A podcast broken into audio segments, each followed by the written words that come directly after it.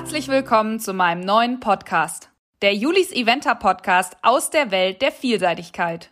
Wir bleiben auch mit Folge Nummer 7 in der Vergangenheit und tauchen in Geschichten ein, die das Leben schrieb. Einzigartige Vielseitigkeitspferde und ihre Reiter. Mein Name ist Juliane und ich wollte Vielseitigkeit reiten, seit ich denken kann. Dass ich heute darüber berichte, erzähle, andere dazu begeistern kann, das habe ich meinem Blog und den Social Media Seiten zu verdanken. Seit neuestem ist auch dieser Podcast dazu gekommen und ich freue mich bereits über so viel positives Feedback. Vielen Dank, dass ihr so fleißige Zuhörer seid.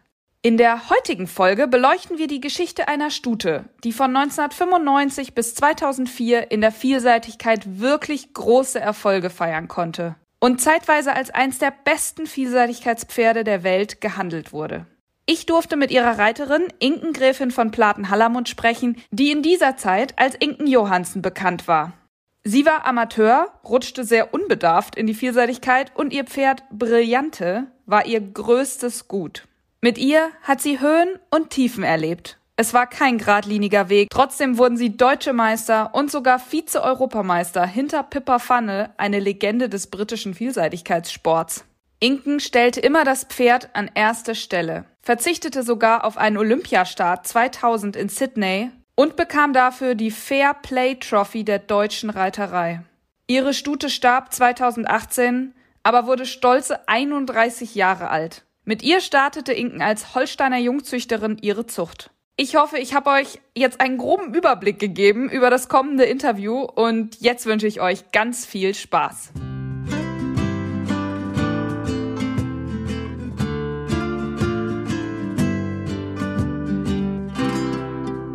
Erstmal ein herzliches Willkommen an Inken. Wie schön, dass du dir die Zeit genommen hast. Ja, gerne. Es war ja ganz schön schwer, aktuell einen Termin mit dir zu finden. Du hast ganz schön viel zu tun, oder? Ja, also bei uns ist eigentlich im Moment äh, Hauptsaison. Also wir haben ja ähm, Ferienwohnungen, dann ist normalerweise jetzt der Landeswettkampf von den Jungzüchtern.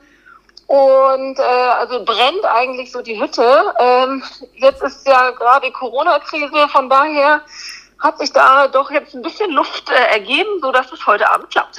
Ja, sehr cool. Vielen Dank dafür auf jeden Fall. Jetzt wollen wir natürlich in dieser Folge nicht so sehr über Corona reden, sondern wir wollen ein bisschen in die Vergangenheit reisen. Ähm, ich habe ja eingangs schon ein kleines bisschen über dich erzählt. Knapp zehn Jahre im absoluten Spitzensport und vor allem ein einprägendes Pferd die selbstgezogene Stute Brillante. Um die soll es heute gehen. Und äh, da fangen wir doch mal ganz von vorne an. Was ist so deine aller, allererste Erinnerung an sie?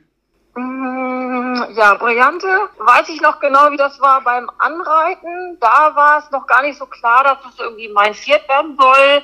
Da habe ich noch Pony geritten und durfte mal auf dem Großpferd von meinem Bruder mal so mit drauf sitzen.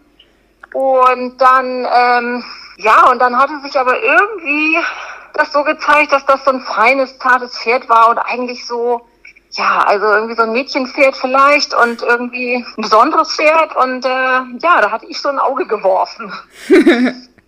Inwiefern besonders? Ja, also sie sah nicht besonders aus. Sie war ja ganz normal braun, hatte also weder einen Stern noch irgendwie einen weißen Fuß, sondern irgendwas. Aber wenn sie sich in Bewegung setzte, dann, ja, das war eigentlich so pure Energie und äh, Leichtigkeit. Und ja, das ist so das, ja, was sie irgendwie besonders ausgezeichnet hat. Und ihr habt die selbst gezogen. Das heißt, du äh, kennst sie im Grunde schon seit Fohlen. Ja, da kann ich mich nicht, also ja, also ich kann mich aber nicht mehr so ganz genau erinnern. Also mir ist ja nicht bewusst nachher, wie sie so in Arbeit ging. Das weiß ich noch, ein Freund von mir, Frank Thiessen, der war damit beauftragt, der sollte sie anreiten. Und dann bin ich da schon immer mal hingestiefelt und äh, mit aufgestiegen und ja, ja. dann durfte ich sie weiter reiten. Hieß sie dann schon immer Brillante? Sie stammt ja ab von Ricardo. Und da unsere Pferde eigentlich nie vor der Eintragung einen Namen bekommen haben, ähm, gibt es immer einen Spitznamen. Normalerweise heißt es dann die Ricardo-Stute. Und die Abkürzung war dann Rika und ja, damit hatte sie ihren Spitznamen. Okay.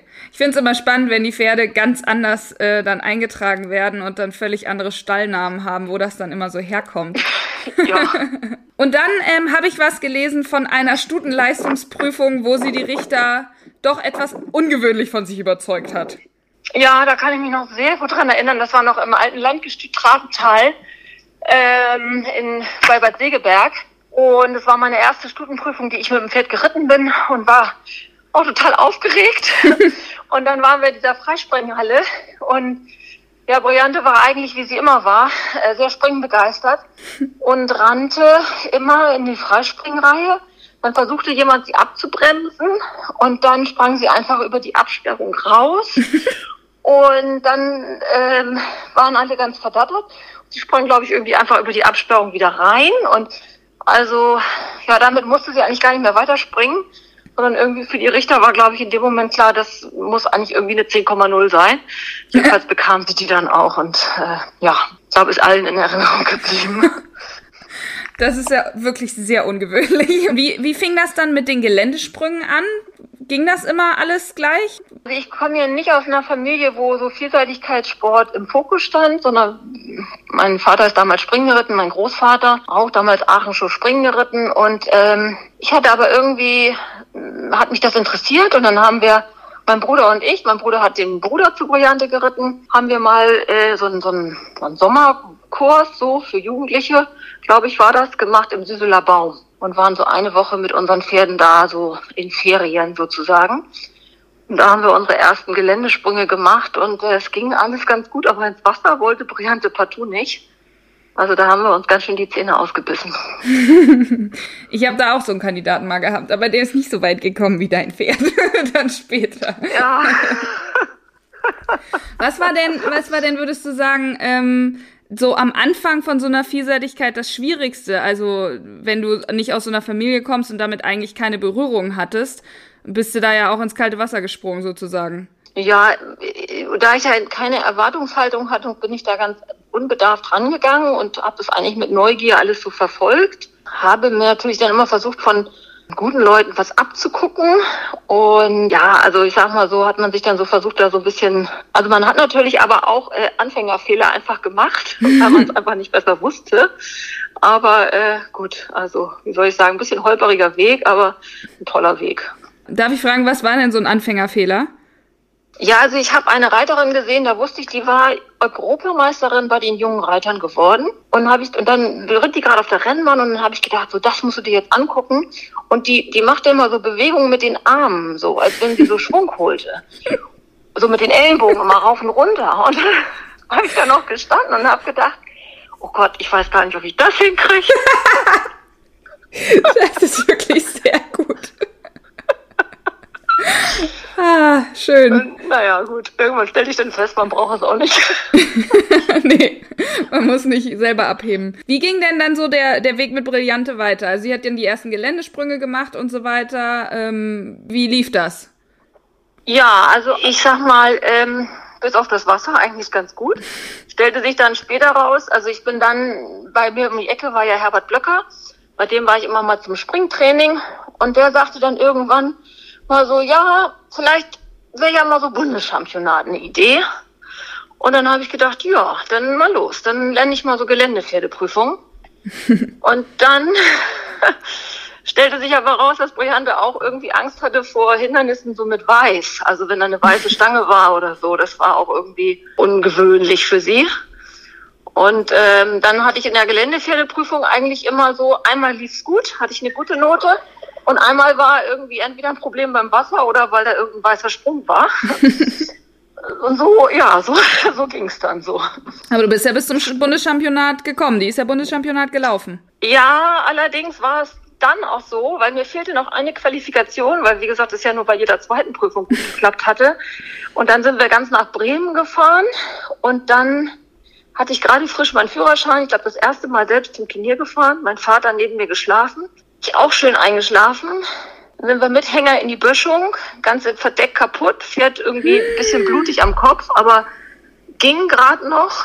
Weiter, wieder eingestiegen, hingefahren, die Prüfung geritten. Ach, Gott sei Dank war es gut, hatte sich gelohnt. Allerdings, als mein Vater dann irgendwie zur Werkstatt war und den Hänger reparieren zu lassen, hat er in der Werkstatt ganz schön verrückt äh, gesagt, ihr seid auch ganz schön verrückt. Aber naja, wir hatten unser Ziel erreicht. So. Und ähm, ich sag mal, oft werden Pferde ja nach dem Bundeschampionat verkauft mit so einer guten Platzierung. Hast du das jemals in Erwägung gezogen? Zu dem Zeitpunkt? Ja, also was, was auf jeden Fall Thema war, gerade weil ich ja so dicht an Herbert Böcker dran war, kam natürlich so Herbert Böcker ähm, äh, zu der Zeit auch doch ein Nachwuchspferd ja immer mal wieder brauchte, so die Überlegung, wäre das vielleicht auch mal ein Pferd für ihn und dann habe ich mich äh, auch enorm schwer getan, jetzt zu sagen, nee, ich will aber mein Pferd nicht abgeben. und dann war aber schließlich, also schlussendlich mein, mein Vater derjenige, der sagte, weißt du was, und wenn du nur in Elfspringen reitest, ähm, du kannst brillant weiterreiten. Und das war eigentlich so der entscheidende Satz, der mir dann wieder den Spaß am Reiten mit diesem Pferd gegeben hat, weil eben viele sagten, das ist ein tolles Pferd und man selber dann so für sich denkt, bin ich es überhaupt wert, dieses Pferd zu reiten oder müsste ich es jetzt an Profi abgeben? Mm. So, ne?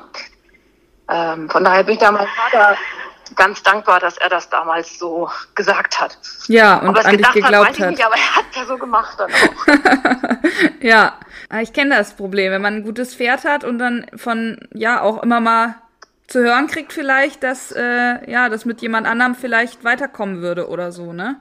Ist dann gut, wenn jemand an einen glaubt. Ja, gerade wenn einer schon, ich sag mal, Olympiareiter ist, sag ich mal so, ne? da traut man natürlich dem Ganzen dann doch mehr zu, ähm, als ich jetzt irgendwie in meinen 17 Jahren damals, ne? So ja, ja. Äh, ja, so. Und erzähl mal, wie der Weg dann weiterging. Du warst ja noch junger Reiter, hast ja gerade gesagt, 17, also da sogar noch Junior. Ähm, was waren so die ersten Erfolge, richtig? Ja, also es ging dann los. Nach dem Bundeschampionat ähm, durfte ich dann beim Bundeswettkampf, war das ländlicher Also Bundeswettkampf genau, erst, Wiesbaden. ja. Mhm. Und das weiß ich noch, dass mein Vater sagte, oh Gott, nach Wiesbaden, so weit zum Turnier. und dann musste ich ihn anbetteln, dass ich dahin durfte. Und dann äh, sind wir auch gefahren und dann lief sie da auch hervorragend. Und das war dann eigentlich so, eigentlich das Jahr, bevor sie dann das erste Mal junge Reitertour ging. Da war ich dann, also mit 17 hatte ich überhaupt angefangen mit Geländesprüngen, sagen wir mal so. Ich glaube 18, 19 war ich beim Bundeschampionat. Naja, dann war ich jedenfalls junger Reiter. Und dann gingen sie deutsche Meisterschaften, glaube ich, so ganz okay, war es so. Was war denn das noch? Ach ja, genau. Und dann bin ich noch eine Sichtung geritten. Und dann war natürlich wieder ein Wasserproblem. Scheiße. Und dann sagt Horst Carsten, der überhaupt absoluter Spitzentrainer ist, ach Enken, komm mal trotzdem mit ins Trainingslager. Und da war ich natürlich total glücklich, dass ich nun mit ins Trainingslager durfte, obwohl sie ja bei der zweiten Sichtung beim Wasser irgendwie dreimal verweigerte. Haben wir dann nachher aber nochmal nachgeübt und das ging dann auch. Mhm. Und dann weiß ich, war das im Training auch noch so, dass wir da in Tekte, glaube ich, war das, im strömenden Regen mussten wir auch wieder einen Wassereinsprung üben. Und ich lag dann auch nachher, glaube ich, im Wasser. Scheiße. War jetzt irgendwie wieder ein bisschen holprig. Und dann hatte ich aber Glück, dass die Europameisterschaft in Achselschwank war. Und in Achselschwank, weil das Deutschland war, durften zwölf Starter an den ah, starten. Ja. Und naja, da hatte man ja ein bisschen Platz, um mit den Reservisten dann auch irgendwie da an Start gehen zu dürfen. Und da bin ich so gerade noch mit reingerutscht in die Mannschaft. Mhm. So. Und wie lief die dann? Ja, und bei der WM war es dann irgendwie, äh, ach so, das war total super. Horst Carsten, wie gesagt, ist ja einfach spitze. Mit dem bin ich dann noch irgendwo im Wald, wo er genau wusste von früher noch, weil er früher schon Achselschwang ritt und irgendwo im Wald war noch so ein kleiner Tümpel. Und dann haben wir da nochmal so die letzte Generalprobe mit mal durchs Wasser reiten geübt. Ich glaube, einen Tag vorher oder so. Und dann ähm, war am nächsten Tag dann irgendwie die, die, die Prüfung. Und Brillante schoss ins Wasser. ich glaube, dass alle einen Schreck gekriegt haben und ich mich nur gefreut habe. Und äh, ja, dann lief sie halt super im Gelände, ging gute Dressur und ab Springen war sie sowieso ja immer null. Ja, und dann war ich Europameisterin. Ja, ja, dann, dann warst du halt Europameisterin. so einfach geht's. Naja. Ja. Wahnsinn. Was war denn mit ihr so die, die größte Herausforderung? Also neben dem Wasser, sagen wir mal. Ja, die war immer die Dressur, muss man einfach sagen. Das Springen war ein Selbstgänger. Das Gelände, wie wir das Wasser überwunden haben, nachher auch. Und äh, sie war einfach so leistungsbereit, dass sie, sobald sie merkt, das Turnier ja eigentlich immer nur gesagt hat, wann kommen jetzt die Sprünge und also war eigentlich dann immer schon so zu so 120 Prozent bereit. Mhm. Also der gelassene Schritt ich wollte gerade sagen. war, würde ich mal sagen, unsere größte Herausforderung. Ja, Schritt ist ja oft so ein Problem. Völlig überbewertet. Ja, ja, finde ich auch. 1997, dann das erste Seniorenjahr. Was hattest du dir vorgenommen und wie hat's dann eigentlich geklappt? Also, was ich hauptsächlich in Erinnerung habe, ist, dass ich dachte, irgendwie, irgendwas ist jetzt anders. Also als ich ins Seniorenlager gewechselt habe, vorher muss man sagen, das mit dem Pferd gemeinsam und dann mit den anderen Reiterkollegen und so, das war einfach eine tolle Zeit und unsere Freundschaften waren genauso wichtig wie der Sport. Und dann der Schritt ins Seniorenlager, das weiß ich noch, bin ich erstmal einfach so reingestolpert und habe gestellt, okay, festgestellt, okay, hier irgendwie geht's hier um mehr. Mhm. Und das war erstmal so ein bisschen, ähm, ja, was mich jetzt in meinem Engagement nicht gebremst hat, aber was mir vielleicht ein kleines bisschen, oder wie soll ich sagen, ja, eine neue Situation war. Mhm. So. Das heißt nicht, dass ich mir den Spaß an, an dem Sport mit meinem Pferd äh, mir das beraubt hat, ähm, ging ja auch gleich die Seniorentour gut.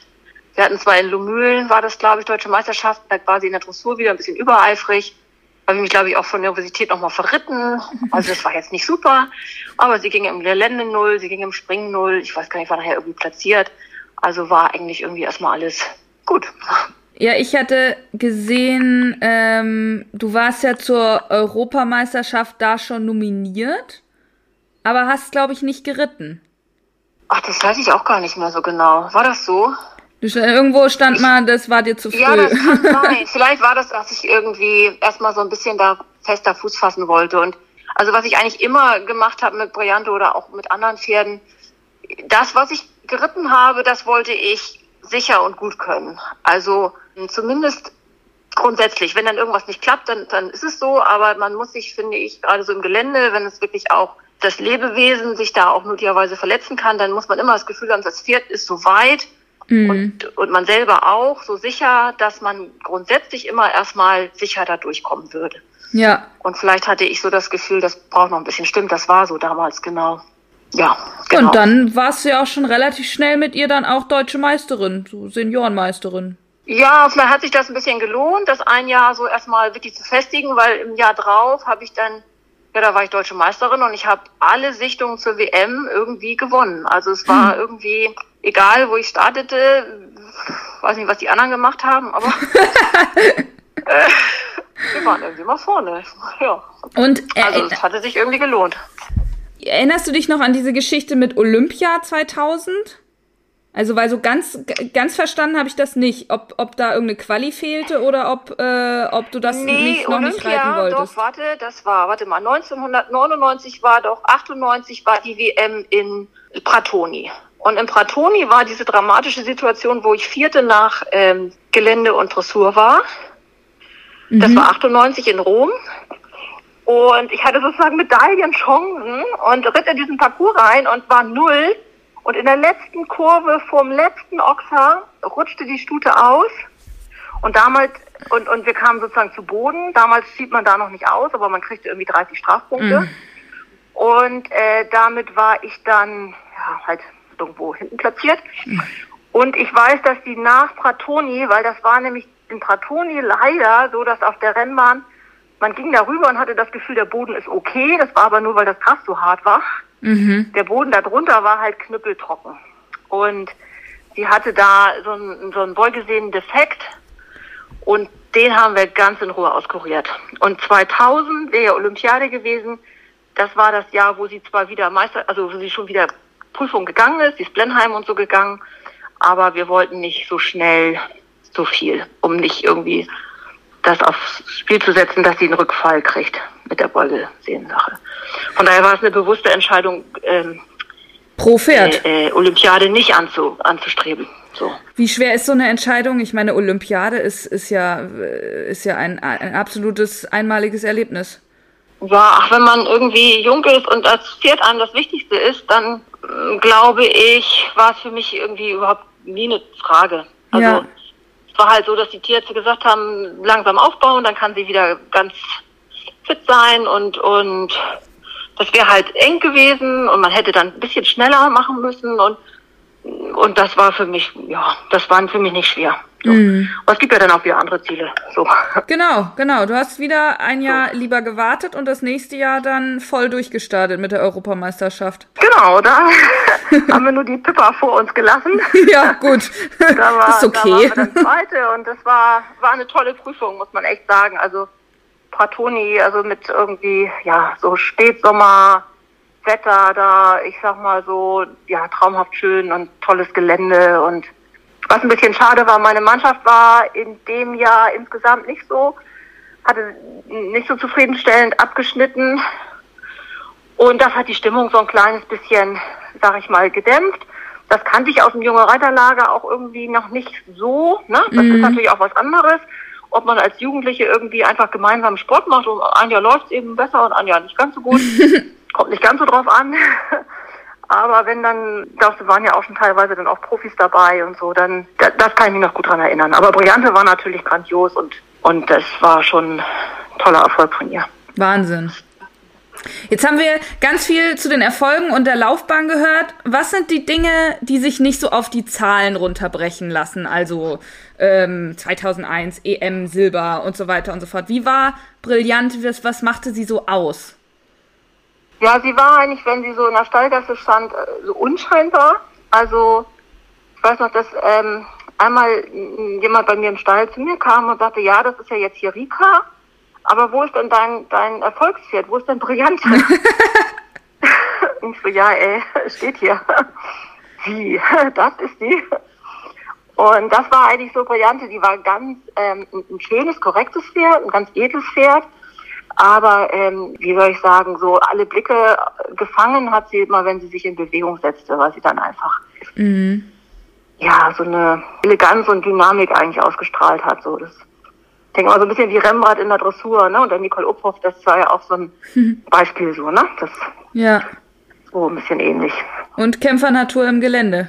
Ja, absolut. Also ich muss ganz ehrlich sagen, ich konnte manchmal nicht, ich will nicht sagen, nicht schlechter hinreiten, aber ich sag mal, ich hätte es sicherlich, sicherlich besser hinkriegen können. Also das hätte man ihr best leichter machen können, aber sie hat jede Situation meistern können. Und das ähm, ja, das ist schon eine tolle Stärke. Ne? Also wenn sie wirklich einfach das Vermögen hatte und die Geschicklichkeit, also aus jeder Situation einen guten Sprung zu machen.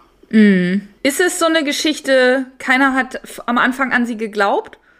Wie gesagt, dreijährig bei der Stundenleistungsprüfung, das, da, da war schon irgendwie das zu erkennen. Und Herbert Blöcker hat ja auch nicht irgendwie einfach so gesagt, Mensch, das ist ein Pferd, mit dem du vielleicht mal Richtung Bundeschampionat gehen solltest. Ich glaube, das war schon für die Fachleute zu erkennen. Was sicherlich immer eine Schwierigkeit war, war dieses Dressurthema. Also wir haben auch mal eine Dressurprüfung gehabt. Ich weiß noch in Breden-Eek, ein traumhaft tolles Turnier in, in Schleswig-Holstein hier oben. Aber leider ist der äh, Dressurplatz am Rande des Waldes gelegen und man konnte von Weitem irgendwie schon immer das äh, Läuten hören, ähm, weil schon irgendeine Geländeprüfung lief parallel.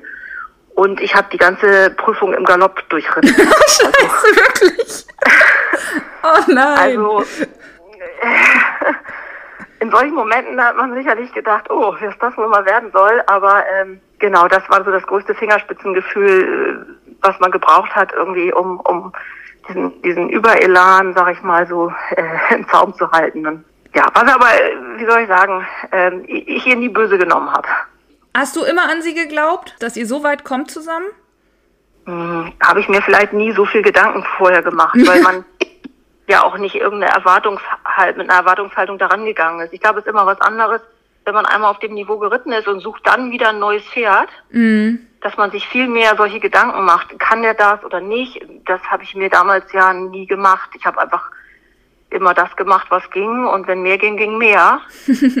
und ich weiß nur einmal, dass ich einen Lehrgang in Lumülen ritten als junger Reiter und dann ähm, oh, nahm ich ähm, Horst Müller, war das glaube ich, der mit Peter Thomsen immer viel zusammen gemacht hat der nahm mich mit und, und sagte, komm, ich zeige dir mal das Gelände von Lumülen. Das hatte ich noch nie gesehen. Mhm. Und dann haben wir uns diese Hindernisse da angeguckt. Das war, glaube ich, das Jahr, bevor ich dann das erste Mal Lumülen geritten bin. Und dann habe ich die Hindernisse gesehen und habe gesagt, ja, da will ich auch mal rüberreiten. Und also sage ich mal, es ist wirklich langsam gewachsen. Und da war ich ja schon junger Reiter sozusagen. Ne? Mhm. Aber habe mir vorher nie damit Gedanken gemacht, dass ich das vielleicht mal irgendwie will. Ja. Kam einfach mit dem Pferd. Es ist so schön. ja, also vielen, vielen Dank. Ich finde die Geschichte halt total bemerkenswert. Ich finde, das ist auch so, viele zweifeln ja oft an sich und ihren Pferden und ob das geht und was geht und so. Hast du da noch so einen letzten Tipp an die Zweifler unter uns? nee, ich glaube, was total das Wichtigste ist, dass man immer, was, was man mit dem Pferd tut, dass man da selber Freude dran hat. Und dass man auch einfach ins Pferd reinspürt, ne? Was, wo sind die Talente des Pferdes? Also, und sich ein bisschen vielleicht danach richtet, beziehungsweise, ne, das ist natürlich dann der optimale Partner, wenn man so beide die gleichen Interessen hat. Mhm. Und, und dann, ich habe mal ohne großen Erwartungsdruck, ne, was geht, das geht und was nicht geht, geht nicht. Ist ja auch nicht schlimm. Ich finde so, die Freude am Reitsport, das ist immer das Wichtigste, was man sich erhalten kann. Das ist auch für mich im Nachhinein das Besonderste, sag ich mal so, dass man einfach so eine tolle gemeinsame Zeit mit dem Partner hat. Es geht nicht um die Erfolge, sondern einfach, dass man gemeinsam, oder um welche Erfolge, sondern dass man einfach gemeinsam was erreicht hat oder was, wie soll ich sagen, so was miteinander erlebt hat. Tolle Zeiten und tolle Momente.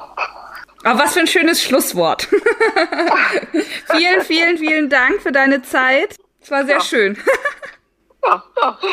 ja, hat mir auch Spaß gemacht. Ist ja immer nett, wenn man da einfach nochmal an die alten Zeiten zurückdenkt. Neues las ich in der St. Georg, da ging es irgendwie auch drum, was macht den erfolgreichen Reiter aus? Das ist so ein bisschen ähnlich, wie du jetzt so fragtest. Und dann, da ging es dann auch drum, ein Profireiter oder der, der Ein-Pferdereiter und so. Mhm. Und, und ich finde es total wichtig, dass diese in Anführungsstrichen Ein-Pferdereiter oder das, weil ich meine, dadurch, das ist eigentlich wirklich das Schöne an diesem Sport Mhm. Der Profi hat auch seine Berechtigung und das ist auch dann der Erfahrung oder der viel, viel höheren Erfahrungsschatz und kann auch mit viel mehr Pferden große Erfolge erringen.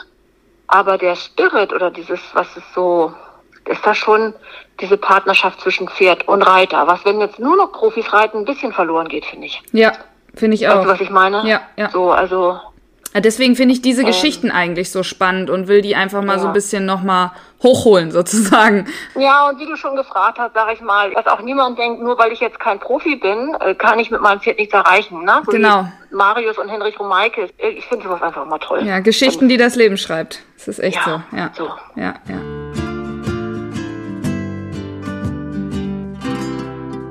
Der Spaß mit dem Pferd oder auch der Weg ist das Ziel – das nehme ich übergreifend aus dem Interview mit Inken mit.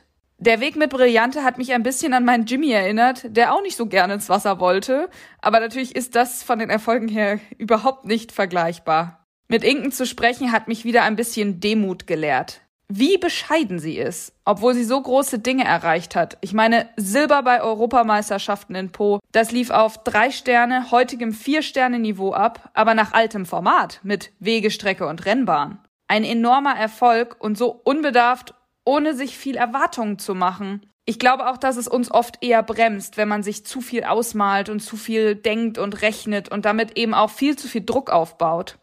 Ich hoffe, euch hat die Folge gefallen und die Serie um Pferdegeschichten geht natürlich weiter. Als nächstes werden wir Anna Siemer hören, meine quasi Nachbarin, die eine auch etwas holprige Geschichte von einer Stute zu erzählen hat. Dann bis zum nächsten Mal und ich freue mich, wenn ihr den Podcast abonniert und immer mal wieder reinhört. Bleibt gesund.